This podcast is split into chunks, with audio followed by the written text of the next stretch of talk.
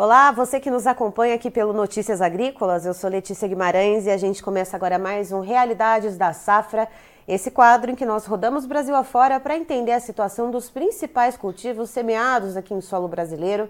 E a gente vai diretamente para o Rio Grande do Sul, município de Ijuí. Vamos conversar com o produtor rural Juliano Lambrecht e vamos entender com ele então como que está a situação da soja por lá. Seja muito bem-vindo, Juliano. Boa tarde. Obrigado aí pela Boa... participação. Opa, boa tarde, Juliano. A gente que agradece. Juliano, me diga uma coisa, como é que está a situação da soja por aí? Uh, qual que é a previsão de quando deve começar a colheita aí em Ijuí? Aqui a situação já, nós tivemos aí 28 dias de, de sol, de metade de janeiro em diante aí.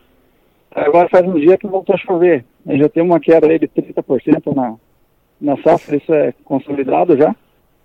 E a, a colheita deve iniciar em final de março, praticamente. Uhum. Está bem atrasado, nós tivemos excesso de chuva no plantio e acabou atrasando a, a semeadura. Né?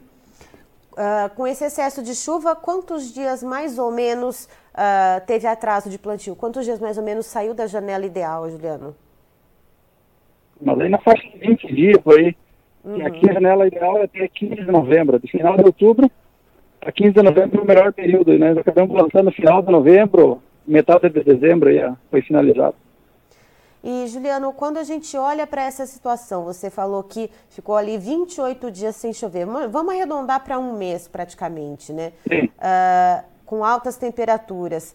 Além disso, teve alguma questão de pragas ou doenças que também ajudou a causar esses 30% de perda que você está relatando aqui para a nossa audiência? O principal foi, foi estiagem mesmo, mas a pressão de ferrugem é muito grande.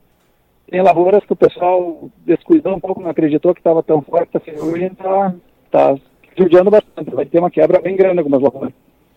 E aí, olhando para essa questão da ferrugem, Juliano, uh, tendo em vista a questão do preço que a gente vê para a soja agora, Uh, como é que fica a relação de troca né, com o produtor? O produtor ele tem que gastar mais para fazer aplicações, para combater a ferrugem. Como que fica é, a questão ali para o bolso do produtor? É, vai ficar bem complicado, porque nós temos uma, um custo de, de produção alto, né? E também a, o manejo de praga e doença também está caro. Tivemos que entrar mais vezes, então o preço baixou, e a questão da, da estiagem também deu uma ajudada. Vai fechar a conta esse ano para o produtor ou o produtor vai acabar saindo no vermelho se não tiver um repique de preço para a soja tão logo? Mas é, eu acho que vai ficar meio apertado aí no, no 0 a 0 Acho que se não tiver, se der para cumprir os compromissos, já acabou. E pensando nessa quebra de cerca de 30%, Juliano, nesse momento qual que é a estimativa média de produtividade em sacas por hectare aí para Ijuí? Quanto que se projeta nesse momento? Eu acredito que chega, deva ficar na faixa de 50 sacas por hectare. Uhum. Alguma lavoura um pouquinho a mais, outras bem abaixo, então acredito que chegue aí nos 50. E normalmente, pensando quando os planetas todos estão alinhados, quando o clima colabora né, com as lavouras por aí, é, quanto que se costuma render né, em produtividade média aí para o município? Mas é, na média eu cheguei numa faixa de 70 sacos por hectare. Uhum. A gente já conseguiu colher no ano bom 84 de média, a gente fechou, então 70 é uma, já o pessoal consegue, assim, um, um ano que ajuda dá. Uhum. E as negociações, Juliano? Uh, o produtor está olhando como nesse momento, né? Porque a gente está vendo as perdas de norte a sul, de leste a oeste do Brasil. É, geralmente, quando se tem quebra de safra, a gente vê os preços aumentando, mas não é isso que está sendo visto. A gente vê, pelo contrário, os preços cedendo. Uh, o produtor está fazendo algum tipo de comercialização nesse momento, nem que seja algo pontual para cumprir algum compromisso financeiro no mês ou não. O produtor está realmente retraído e está segurando ali a soja, esperando para vir algum, algum aumento nesses preços. A maioria do pessoal está segurando, porque princípio, que ainda do ano passado teve uma alta boa né, nos preços. Uhum. E quem tinha feito travado o custo, o contrato, perdeu dinheiro. Então, e esse ano está meio retraída, mas está todo mundo apavorado né, com o preço que está baixando e a questão de, na, no país inteiro, né? Pouca produtividade e o certo seria subir em vez de baixar o preço. Então, pessoal está bem, bem preocupado. E Juliano, após a soja, vocês vêm com o trigo. Uh, como é que está também a preparação dos produtores aí em Juí para essa nova cultura? O produtor rural aí está se planejando para fazer essas lavouras de trigo com investimento, vai reduzir investimento, vai reduzir área ou vai fazer área cheia? Como que vai ser por aí? No geral, os produtores vão, vão tirar o pé no trigo esse ano, porque o custo está em fazer uma lavoura bem feita, está na faixa de 50 sacos de trigo por hectare. Uhum.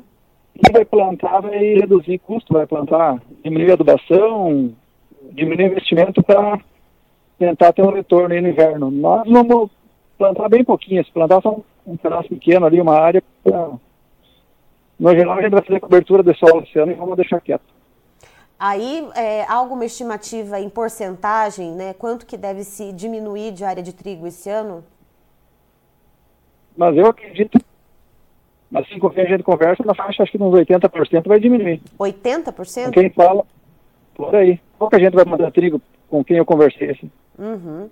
E aí vai entrar com alguma cobertura de solo, alguma braquiária, alguma coisa assim, para não deixar a terra nua e seguir a vida. Isso, é, é aguardar, se preparar para a próxima safra de verão. Uhum. Tá certo. Juliano, muito obrigada pela sua participação aqui com a gente no Notícias Agrícolas. Você é sempre muito bem-vindo.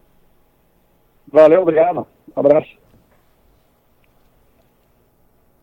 Tá aí, então estivemos com o Juliano Lambreste, que é produtor rural lá em Ijuí, no Rio Grande do Sul, nos contando um pouquinho a respeito da soja por lá, soja que foi uh, teve plantio bastante atrasado por causa do excesso de chuvas durante uh, a janela de plantio, que acabou atrasando cerca de 20 dias, então, o início do plantio da soja lá em Ijuí, ou seja, né, já saiu ali da janela ideal, já tira um pouco do potencial produtivo.